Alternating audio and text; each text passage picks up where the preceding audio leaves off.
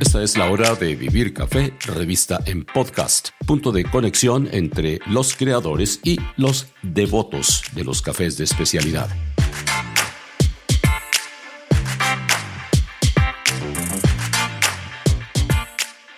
Les habla Hugo Sabogal y bienvenidos a la vigésimo cuarta edición del programa. Como invitado especial a la actual serie Café en Marcha, he traído a Alejandro Cadena, uno de los fundadores de Carabela Coffee, firma de reconocida trayectoria nacional e internacional. Carabela Coffee está a punto de celebrar 20 años de actividades. Esta empresa, fundada por Alejandro Cadena y su socio Giancarlo Giretti, ambos colombianos, alcanza hoy la categoría de líder mundial en importación y exportación de cafés especiales. Opera en Colombia, Perú, Ecuador, México, Guatemala, El Salvador, Nicaragua y Honduras, e importa directamente sus productos en mercados de consumo mediante oficinas propias. Estas se encuentran en Estados Unidos, Reino Unido, Australia y Taiwán. Su filosofía ha girado en torno a la calidad y transparencia de sus cafés, posiciones que en distintos momentos la han enfrentado con los conglomerados comerciales. Carabela compra a pequeños productores, cuyo trabajo suele ser meticuloso y consistente. Les paga en función de la calidad de sus cafés, lo que los obliga a buscar la excelencia para recibir mejores precios y de esa manera evitar eh, transacciones con intermediarios que solo buscan pagar barato y vender caro. Para garantizar la calidad, Carabela examina cada bolsa que recibe con el fin de asegurarles a sus clientes internacionales trazabilidad a toda costa. Muchos de los asociados de Carabela participan con éxito en concursos nacionales e internacionales y también en subastas. Giretti y Cadena se conocieron en la universidad y comenzaron sus carreras como importadores de frutas en el Reino Unido.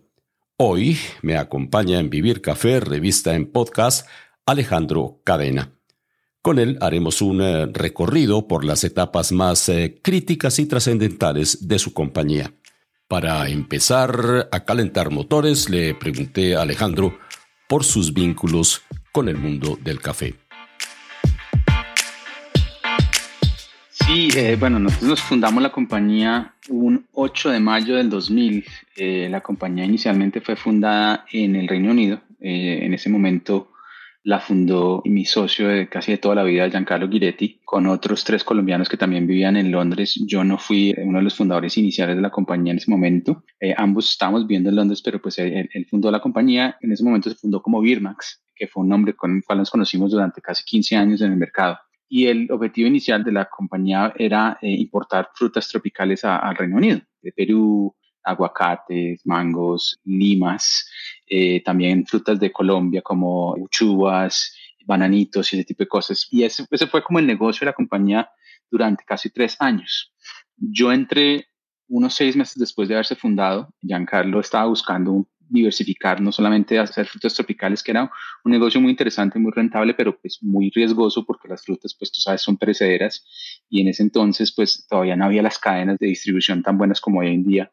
Dependíamos mucho de los vuelos de Iberia o de British Airways y en verano era muy frecuente que eh, había otros productos mucho más interesantes para la aerolínea y los dejaban en Madrid durante 24 horas sin refrigeración. Entonces llegaban las frutas podridas y pues el, objetivo nuestro era, pues, era, era importarlas, ¿no? Entonces, cuando llegaban podridas, pues ahí viene qué haces, pues las tienes que incinerar, no hay nada que hacer, perdiste tu platica. Los márgenes, bueno, pero, pero había ese riesgo, entonces quería diversificarse y se le ocurrió el, el, café. Nosotros nos habíamos conocido en la universidad, en la Universidad de los Andes a, a, finales de los 90 y él sabía que mi papá trabajaba en la federación, entonces me buscó a mí en Londres como alguien que le ayudara a entender un poquito el mundo del café.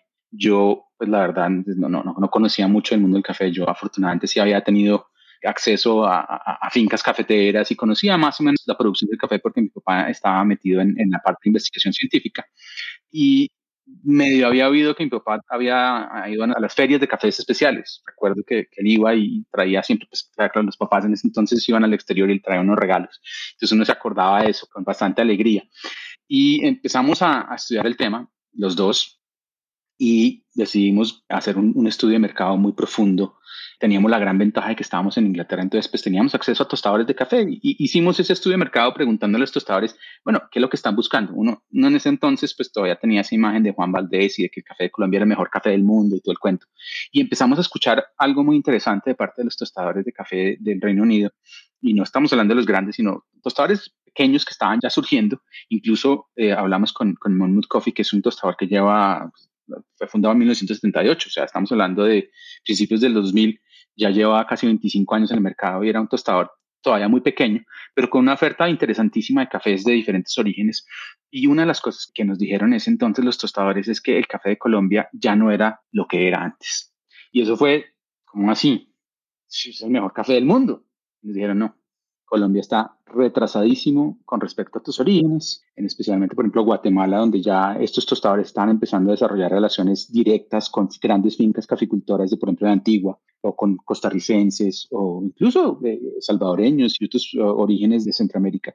Colombia está muy retrasada y hay un grandísimo problema que tenemos con Colombia, y es que nos venden esta vida de la otra, nos ofrecen unas muestras preciosas, divinas, pero cuando llega el café es otra cosa.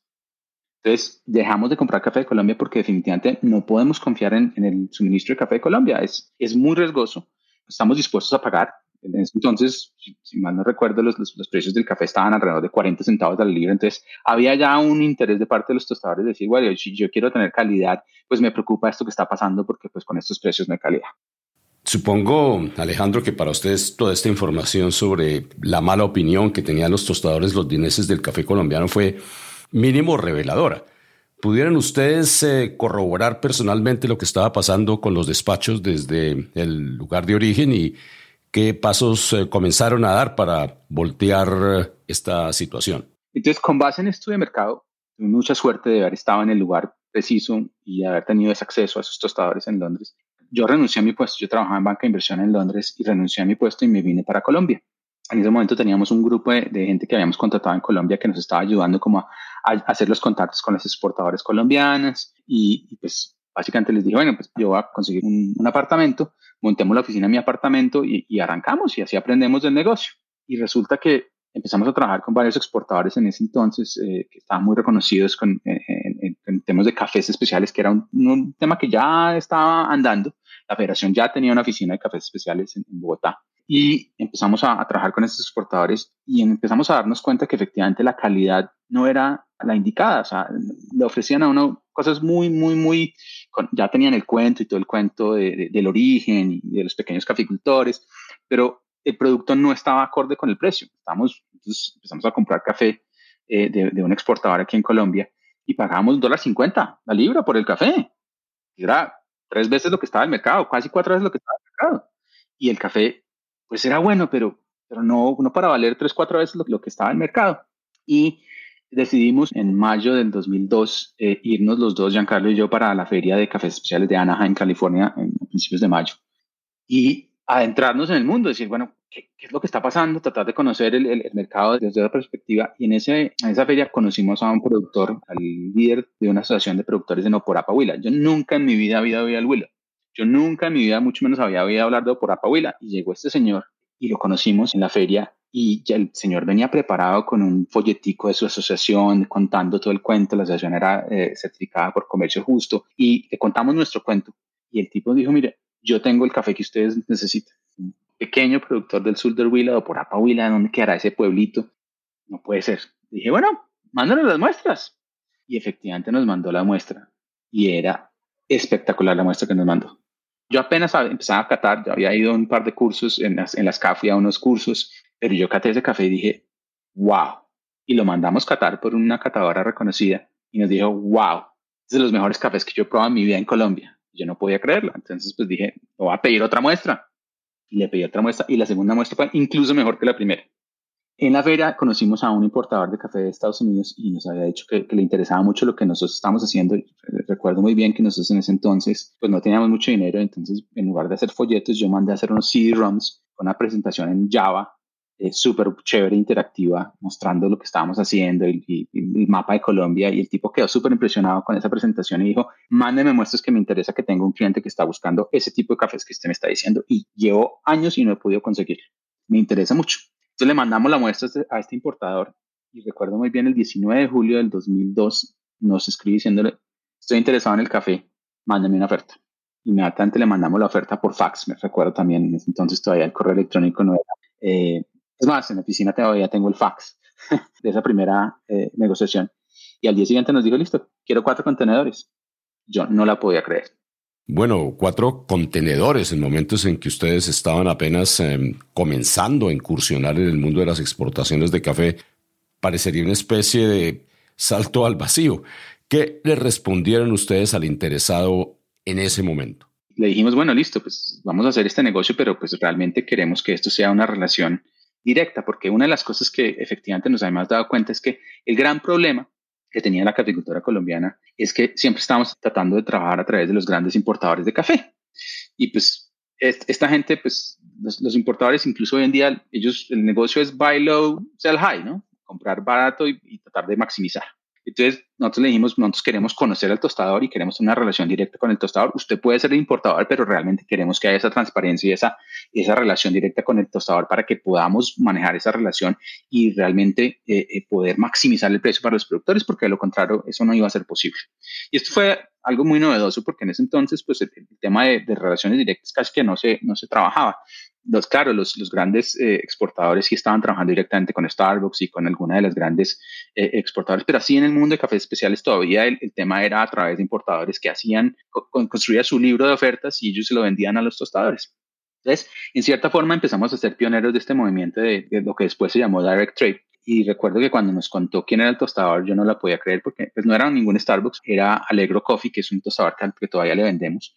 Era un tostador que había sido de los pioneros en este mundo de los cafés especiales y que tenía muy buen nombre ya entonces en Estados Unidos, lo cual nos dio muchísima alegría saber que estábamos en, buenas manos, ¿no? No, no, no, no, estábamos en manos de uno de los grandes tostadores, sino estábamos en, manos de un tostador que creía en, este cuento de, apoyar a los pequeños productores y de pagar buenos precios por calidad. Eh, en fin, ahí empezó este negocio cuatro contenedores vendidos a muy buen precio, tres o cuatro veces casi también el, precio de mercado. Y empezó el Via Crucis también, porque pues nosotros somos una empresa diminuta que teníamos una sede en Inglaterra y ahora teníamos vendido el café, pero no teníamos el resto de, la cadena. O sea, pues sí, teníamos a los productores que estaban súper entusiasmados con el cuento, pero no teníamos trilladora, no teníamos licencia de exportación, no teníamos nada. Teníamos una idea muy buena, pero no teníamos realmente cómo ejecutarla correctamente. Entonces aproximamos a, la federación y a los otros exportadores y nos dijeron, todos nos dijeron, claro, nosotros les hacemos la vuelta, pero controlamos todo. Ustedes, nosotros le pagamos su comisión. Dijimos, no, así no queremos. Nosotros queremos estar en todo el negocio y al contrario, lo que queremos es que usted sea un, un operador logístico. Nosotros hacemos todo. Entonces dijeron, no, así no. Y claro, nosotros éramos diminutos. Entonces pues dijeron, no, estos no van a poder. Y yo, pues yo tenía 26 años y dije, nada, nos vamos a montar una exportadora de café y vamos a hacer este cuento nosotros mismos, cueste lo que cueste. Bastante osado el proceso porque sí, ya tenían un comprador, pero debían todavía ir al Huila y comprar el café, cosa que me imagino que tampoco fue muy fácil, ¿no? Muy, muy renegades, como dicen los gringos, eh, pero pues digamos que no había nada que perder, o sea, teníamos el cliente, teníamos el, producto, sabíamos que teníamos una buena idea en el bolsillo, y pues montamos nuestro exportador de café y después eh, era conseguir el dinero, pues, pues porque los productores nos dijeron, sí, nosotros les vendemos, pero pues como todo en Colombia, plata en mano, café entregado. Este productor era miembro del, del consejo directivo de la cooperativa del Huila, de KF Huila.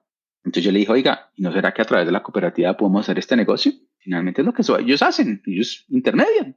Entonces, en ese agosto fui a, Neiva. Eh, en ese momento, pues la situación de seguridad en el Huila era muy complicada estábamos en medio de, después de que había acabado el proceso de paz ahí cerquita en, el Caquetá. Eh, entonces, pues yo viajé con, mucha, pues, mucha incertidumbre, bueno, estoy metiendo en la boca del lobo. Eh, me acuerdo que mis papás me decían cómo se va a meter en el Huila. no, no, no haga eso. Le dije, no, pues toca, toca, porque pues para poder vender toca mostrar la cara. Me fui con mi maletín y una presentación en PowerPoint y les hice la presentación al consejo directivo del, de la cooperativa y les dijeron, listo, hagámosle. Y así empezó este negocio, trabajando con Cadefi Huila. Ellos pusieron todo el capital para empezar el, negocio y eh, su infraestructura, la cooperativa en ese entonces era muy, muy interesante porque era la, de las primeras cooperativas que ya estaba catando café. Entonces, pues ya tenía laboratorios de catación, tenía catadores, estaba formando gente, tanto en Pitalito como en Neiva. Entonces, pues era como el case perfecto. Y así empezamos. Y yo una de las cosas que yo le dije tanto a, Bonifacio, que es así como se llamaba el presidente de esta asociación, como a Saúl San Miguel, que en paz descanse, que era el gerente de la cooperativa, es para que esto funcione y para que no tengamos este cuento de que cuando llega el café es otra cosa, vamos a tener que hacer una catación lote a lote de cada uno de los cafés que nos entregan, de los lotes de café que nos entregan estos productores de esta asociación. Y me miraban como que, ¿para qué? Le dije, la única forma de garantizar la trazabilidad la transparencia y sobre todo la calidad es catando lote a lote. De lo contrario, si nosotros catamos un lote completo, no podemos garantizar que todos los sacos de café sean consistentes y tengan la calidad que el cliente está esperando. Esa es, esa es la premisa número uno de nuestro modelo y esa debe ser la forma de garantizarle al cliente la calidad. Si nosotros podemos garantizarle esa calidad hoy, mañana y pasado mañana, tenemos negocio para el resto de la vida. Si no, adivine, nos van a pagar una vez, pero la segunda vez ya no van a estar dispuestos a pagar esos precios y me miraban con sorpresa y decían, eso es imposible. Usted no puede montar un modelo con base en catarle lote a lote a los productores. Eso es imposible, eso no se puede hacer, eso es costosísimo. Le dije, hay que hacerlo. Es la única forma. Y yo sé que es costoso, pero el, el resultado va a ser uno que va a permitir la sostenibilidad de este negocio. De lo contrario, no vamos a poder hacer. Y entonces Saúl me dijo, listo, hagámosle. Eso va a ser un trabajo impresionante, pero hagámosle a ver cómo nos va. Y efectivamente lo hicimos. Eh, acuerdo que me tocó irme a Neiva eh, acatar lote a lote, subirme a Rume, sacar muestras. Eh, y yo ya le he dicho a Bonifacio, entrégueme 50 mil kilos para un lote. Y más o menos sabía que eran 25 mil kilos para un lote de café de 250 sacos. Entrégueme el doble porque tenemos que irnos a la fija. Nos entregaron el doble y llegamos a, después de toda la catación, solamente logramos 28 mil kilos. O sea, menos mal que habíamos pedido el doble porque lo contrario hubiéramos estado en grandes problemas. En fin, logramos ese tema con muchos problemas porque eh, obviamente cada figura que tenía una trilladora se la tenía alquilada Expo Café. Expo Café nos dijo que sí, que nos ayudaba a trillar. Dos días antes de que tenemos que entregar el café nos dijo, no, ya no, tenemos espacio, nos tocó ir a buscar una trilladora. Terminamos trillando en Tuluá. Y eso fue todo un complique. Y en últimas, una de las cosas que uno se daba cuenta en ese entonces, nosotros siendo una empresa que apenas estábamos arrancando, uno sí se daba cuenta de que la industria del café en Colombia no veía con buenos ojos este tipo de iniciativas porque nosotros ya estábamos hablando de transparencia, de decirle al productor cuánto le, tocaba de todo este cuento, de catarle lote a lote y decirle, mire, su café no pasó por X, Y o Z, o su café sí pasó y tome la recompensa. Eso no lo, no lo veían con muy buenos ojos en ese momento. Entonces uno sí se da cuenta que empezaban a poner las trabas y ya, ya me estaba ganando la fama en el mercado de que pues era el niño que era soñador y que creía que podía hacer cualquier cosa y que eso no iba a ser tan fácil. Pues hoy en día, 20 años después, puedo decir con orgullo que, que lo hemos logrado y que adicionalmente todos nos han copiado, porque el modelo que nosotros implantamos hace 20 años, pues es un modelo que mucha de nuestra competencia hoy en día sigue y que no solamente eh, en Colombia no lo, han, no lo han copiado, sino en, muchos otros países del mundo no lo han copiado y que efectivamente hemos demostrado 20 años después que el modelo sí funciona, que el modelo sí es sostenible, no solamente para Carabela, sino para toda la industria del café, porque pues esto no, no, no sería, no, no hubiera llevado 20 años si no hubiera sido rentable para todos para los productores, para cualquier intermediario que esté ahí, llámese asociación, cooperativa, grupo asociativo, como quieras llamarlo. Eh, todo eso sigue y los tostadores, pues obviamente hoy en día, eh, pues ese es el modelo que, que sigue la industria. O sea, no, no, es un modelo que es único, sino que ha sido replicado y, y creo que eso demuestra que, que, lo que nosotros estamos haciendo hace 20 años, pues fue no solamente novedoso, sino fue revolucionario para el mundo del café, no solamente en Colombia, sino en todo el mundo. Alejandro, ya remontadas entonces las eh, barreras en Colombia y ya, como dice usted, probado el modelo, ¿cuáles eh, fueron el camino y la fórmula para incursionar en otros mercados, como por ejemplo el de Sudamérica y el de Centroamérica, donde ustedes hoy día eh, están presentes? Pues lo, que terminó pasando, Hugo, eh, fue, fue, muy interesante porque nosotros empezamos a, a, tener cada día más acceso a los tostadores. En ese entonces, pues nosotros, insisto, tuvimos demasiada suerte porque estábamos en el lugar preciso, en el momento preciso como nosotros ya teníamos acceso a los tostadores, pues otros tostadores empezaron a, a llegar a nosotros. Nosotros los primeros 10 años no hicimos nada de publicidad nada, absolutamente nada. Nosotros lo único que hacíamos era ir a las ferias de cafés especiales, pero nosotros no hicimos publicidad en revistas, no tuvimos nunca eh, ningún stand en ninguna feria. Toda nuestra publicidad, nuestro mercadeo fue voz a voz y eran esos mismos tostadores que nos empezaban a comprar café, que veían el, el, producto, el que nos ayudaba a crecer. Y ellos fueron los que nos empezaron a decir, oiga, me encantaría que ustedes hicieran esto en otros países. Tenemos muchos problemas en Guatemala, en, en Salvador. Entonces, nosotros empezamos a estudiar el tema, pero pues seguíamos siendo una empresa pequeña, pues aventurarnos a otro país, pues ya si en Colombia ha sido difícil que más o menos uno conocía este país y conoce la idiosincrasia, la cultura, que eso, eso hacerlo en otro país iba a ser más difícil.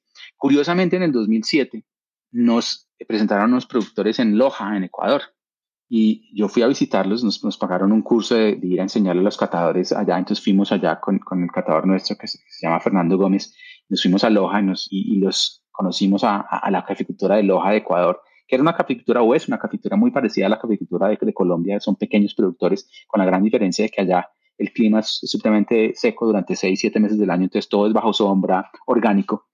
Y catábamos esos cafés y dijimos, oye, aquí hay una oportunidad porque estos cafés son espectaculares. Realmente el café del sur de Ecuador es un café precioso, de los típicas que tenía Colombia hace 50 años. Es, era, en ese momento era 100% típica bajo sombra.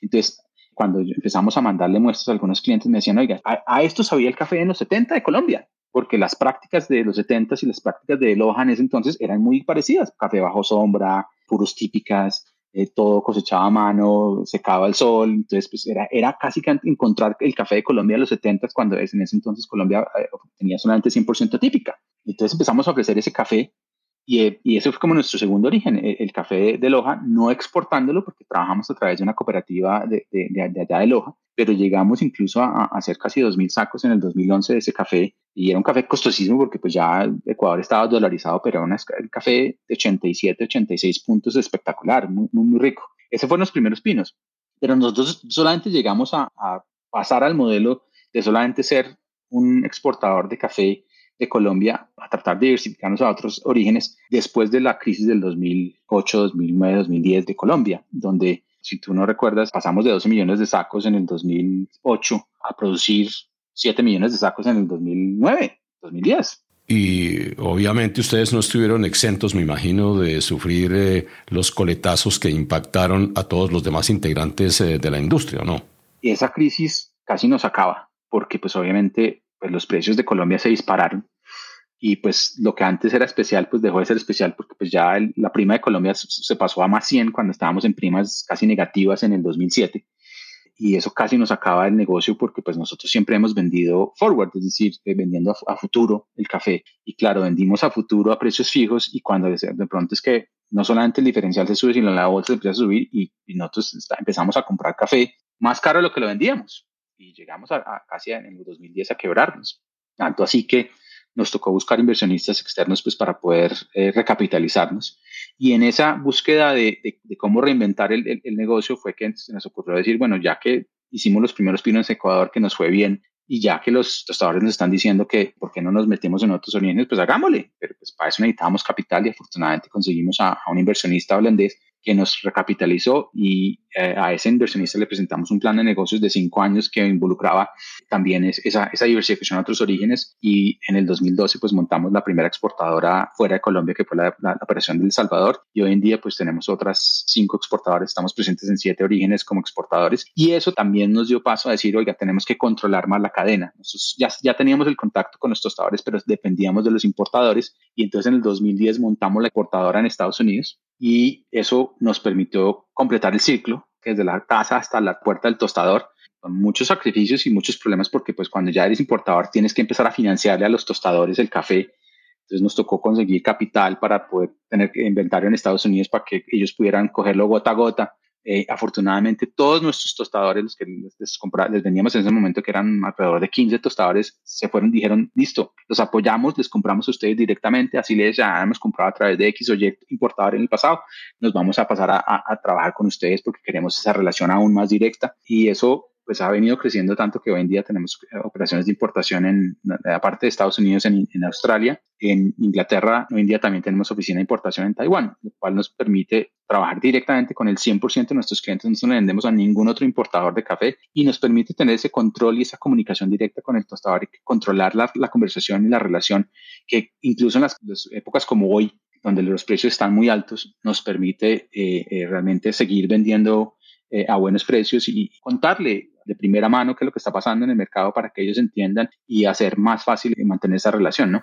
Y um, a propósito del avance y de la expansión de Carabela, no solo en Latinoamérica, sino también en los mercados compradores, se me ocurre preguntar, eh, Alejandro, ¿cómo ha cambiado la cultura de la empresa? Porque evidentemente ha tenido que comenzar eh, a navegar en aguas con distintos oleajes. ¿Cómo ha sido eso?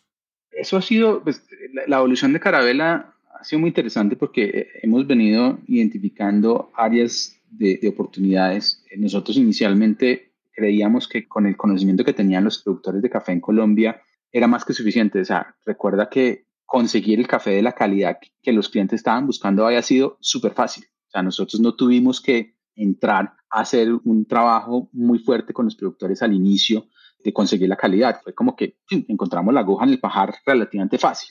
A medida que fuimos evolucionando y creciendo y conociendo más clientes, eh, nos empezamos a dar cuenta de que efectivamente sí teníamos que tener un acompañamiento en el lado del productor porque obviamente el tostador cada día se volvía más exigente.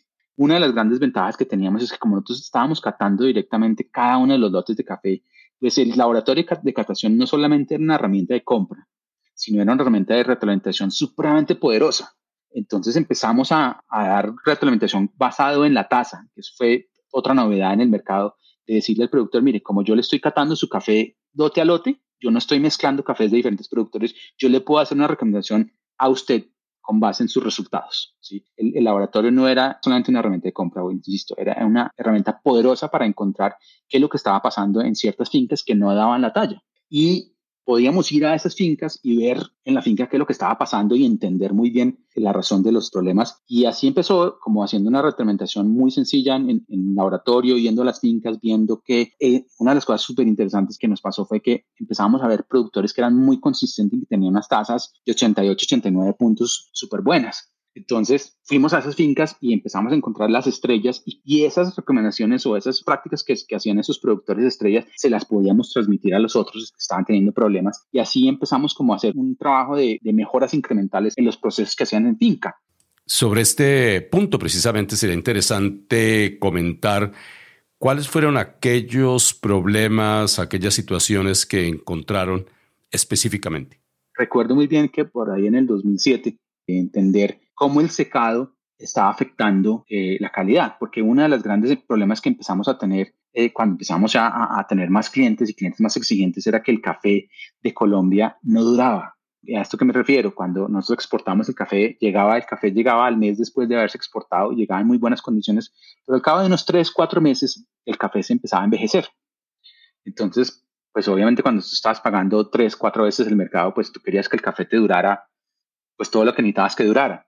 Entonces empezamos a analizar por qué el café no estaba durando y empezamos a, analizar las prácticas de secado.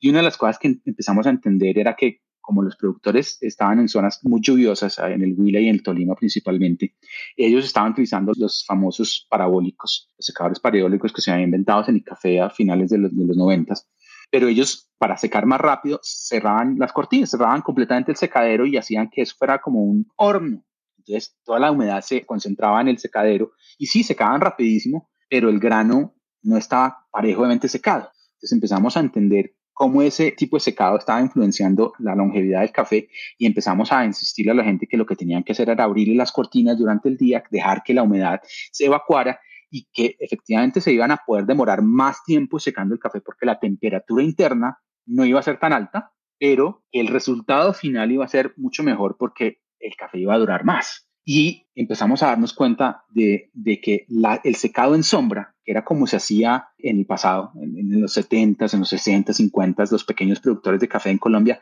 secaban bajo, bajo sombra. Entonces empezamos a hacer experimentos con secado bajo sombra y empezamos a darnos cuenta que el solo secar bajo sombra nos estaba incrementando entre 1 y 2 puntos la tasa.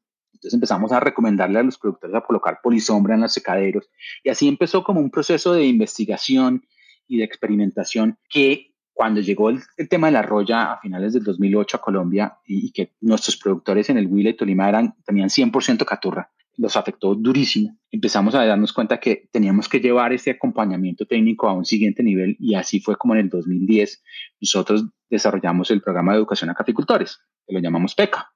Digamos que el nombre no solamente es el, acrónimo del programa de educación a caficultores y ahí muy importante el tema de educación, porque nosotros no queríamos ser un programa de asistencia técnica. Siempre hemos buscado no ser una empresa asistencialista, sino una empresa que busca que el productor sea el que se, siente el empresario que no dependa de nosotros, que no generemos una dependencia de ese productor con nosotros, porque pues creemos que eso es, es perjudicial para el negocio. Entonces, por eso no le llamamos asistencia técnica, sino educación, porque lo que queríamos era realmente educar y capacitar al productor en buenas prácticas en cómo administrar mejor su finca y por eso lo llamamos programa de educación a agricultores y resultó muy interesante porque una de las primeras recomendaciones que nosotros dimos en ese entonces fue no sembrar castillo.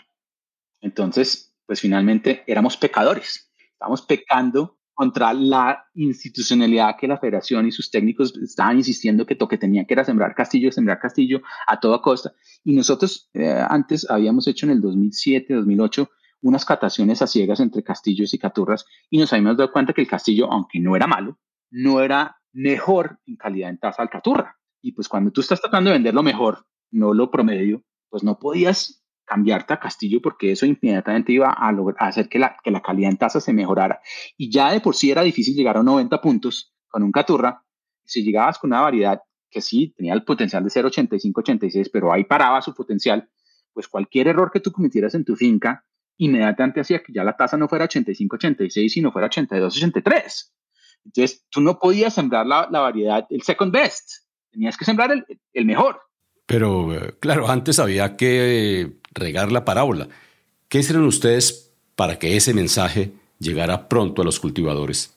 Yo, en ese entonces empecé a irme a las fincas con camisetas que decían I love Caturra. Yo no podía decir I hate Castillo. Yo tenía que ir con el mensaje positivo de que eh, era I Love Caturra y le regalábamos camisetas a los clientes que venían a Colombia y les decíamos, por favor, póngase la, la, camiseta cuando vaya a la finca para que el productor vea que usted quiere que él siga cultivando Caturra y que adicionalmente hoy en día le estamos dando la capacitación para que pueda superar la roya, pero adicionalmente le estamos pagando una prima por encima de lo que le están pagando por sus castillos. Y así logramos convencer a muchos productores de que no pasaran el 100% de sus cafetales a castillo.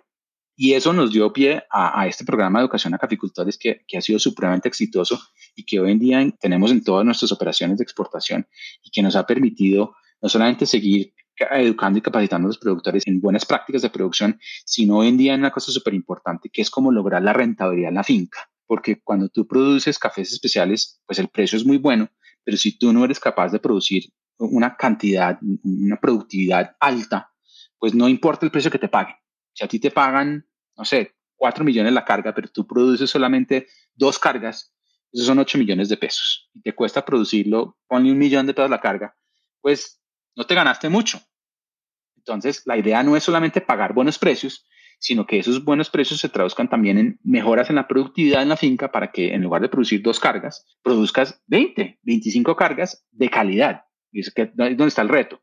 Producir dos cargas de calidad es fácil, producir 25 cargas de la misma calidad es muy difícil. Entonces, nuestro enfoque hoy en día es cómo lograr que, los productores no solamente produzcan calidad consistente y, de pronto no todo va a ser un 90 puntos, pero que sí todo pueda ser un 85, 86 puntos, que es donde empieza a ser atractivo el precio para el productor eh, y en buenas cantidades. Entonces, si tú produces 20 cargas, pero te ganas 2 millones de pesos la carga, pues ya produciste 40 millones de pesos y te costó 20, pues te ganaste 20 en lugar de 5, ¿sí? Y ahí sí ya empieza a ser sostenible el negocio para el productor. Y si tienes dos, tres hectáreas, pues ya no te ganaste 20, sino que ganaste 60 millones de pesos, que empieza a ser muy atractivo para los productores de café. Y ese ha sido nuestro reto en los últimos 10 años, no solamente cómo producir calidad, sino producir casi calidad consistentemente con alta productividad. Y para eso es que tenemos el programa de educación a caficultores. Alejandro, hay un eh, asunto que a ustedes no les debe parecer extraño a estas alturas. Y es que hay una insistencia de parte de muchos empresarios cafeteros, especialmente los jóvenes, que están como resueltos a que las exportaciones eh, de café se hagan con valor eh, agregado, es decir, café tostado en origen. Ustedes por lo general se dedican a la exportación de café en verde.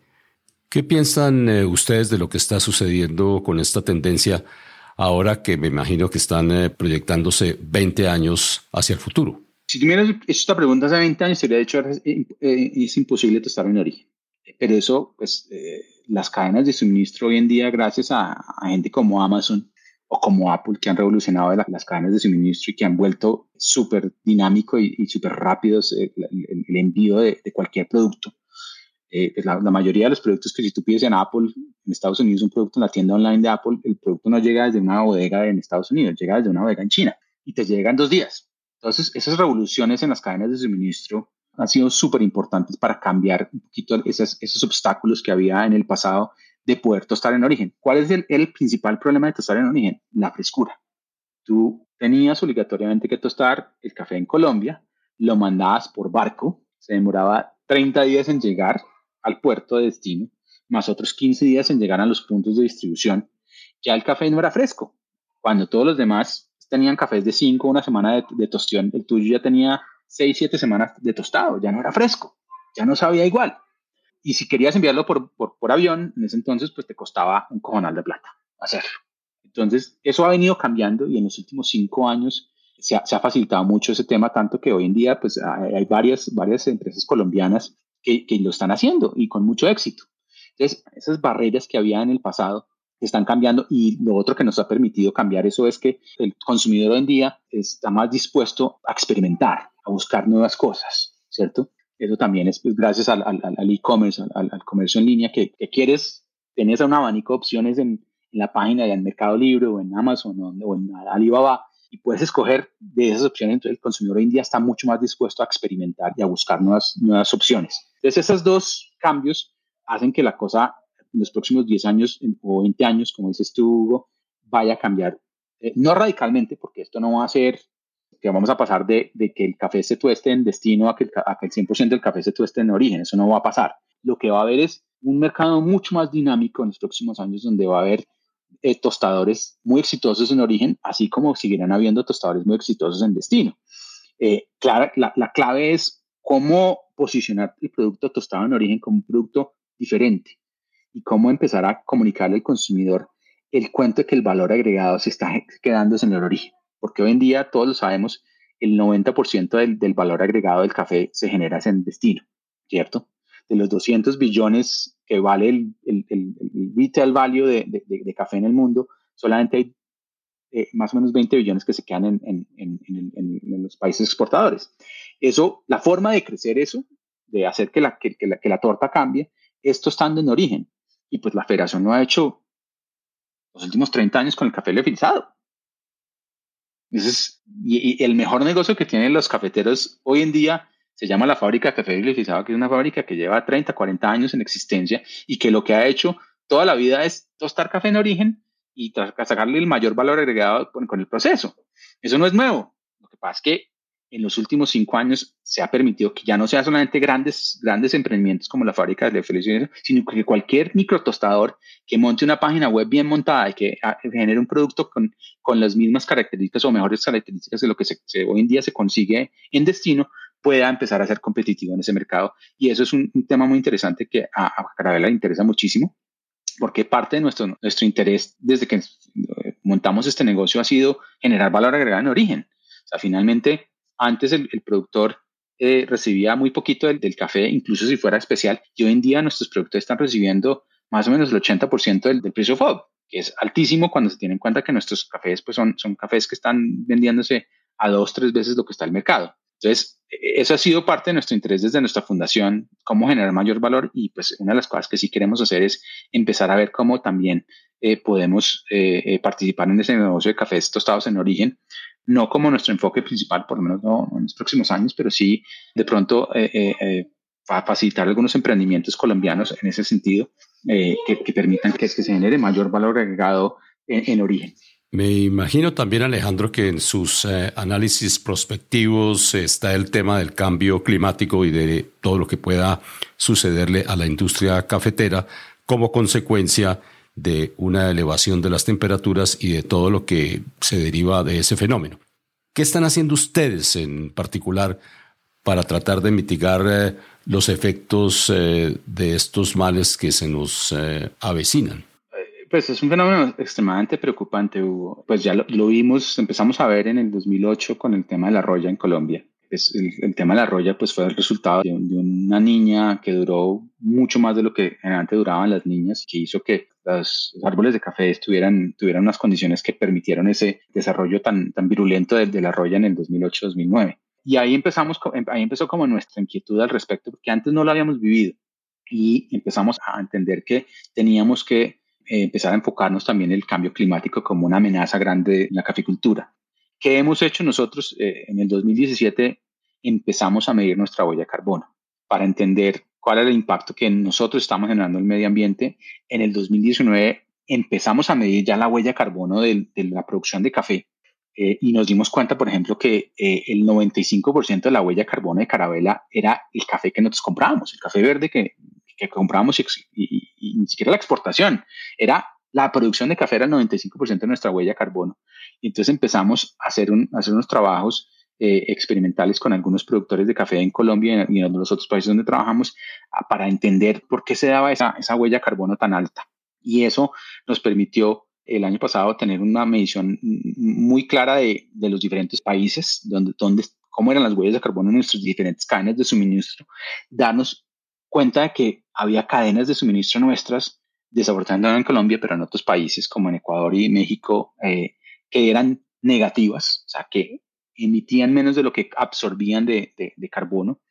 Y con todo ese trabajo que hemos venido haciendo de conocimiento y entendimiento de la huella de carbono del, café, eh, eso nos permitió este año llegar a ser la primera exportadora e importadora de café verde en el mundo carbono neutro, por lo menos en la huella que nosotros controlamos. Y hoy en día tenemos la meta de que para el 2025 tener una cadena neutra de suministro de café. Es decir, que todo el café que nosotros compremos en, agregado sea o negativo o neutro. Eso va a ser una tarea muy interesante porque pues tenemos que reeducar a los productores en, en el tema, pero Hoy en día es mucho más fácil contarles porque ya no solamente son los productores los que están viviendo el cambio climático, sino son también los consumidores allá en el norte los que están viviendo el cambio climático. Si no, pregunta qué es lo que está pasando hoy en, New Orleans con Aida o lo que pasó hace dos meses en, la zona norte de Estados Unidos y en el, noroccidental de Estados Unidos que tuvieron días de 40 grados centígrados o, los heat waves que ha, que ha Europa. Entonces, cada día el consumidor está mucho más consciente del cambio climático y esa conjunción de, que ya el cambio climático no solamente está afectando a, la gente aquí en el Ecuador y en el, tercer mundo, sino que está afectando a todo el mundo, eso va a, revolucionar muchísimo el mundo del café. Y tanto así que el principal trend, la principal tendencia que hay hoy en día en el mundo del café es la carbono neutralidad. La gran mayoría de los tostadores, grandes tostadores del mundo ya tienen compromisos de, de ser carbono neutro para el 2030.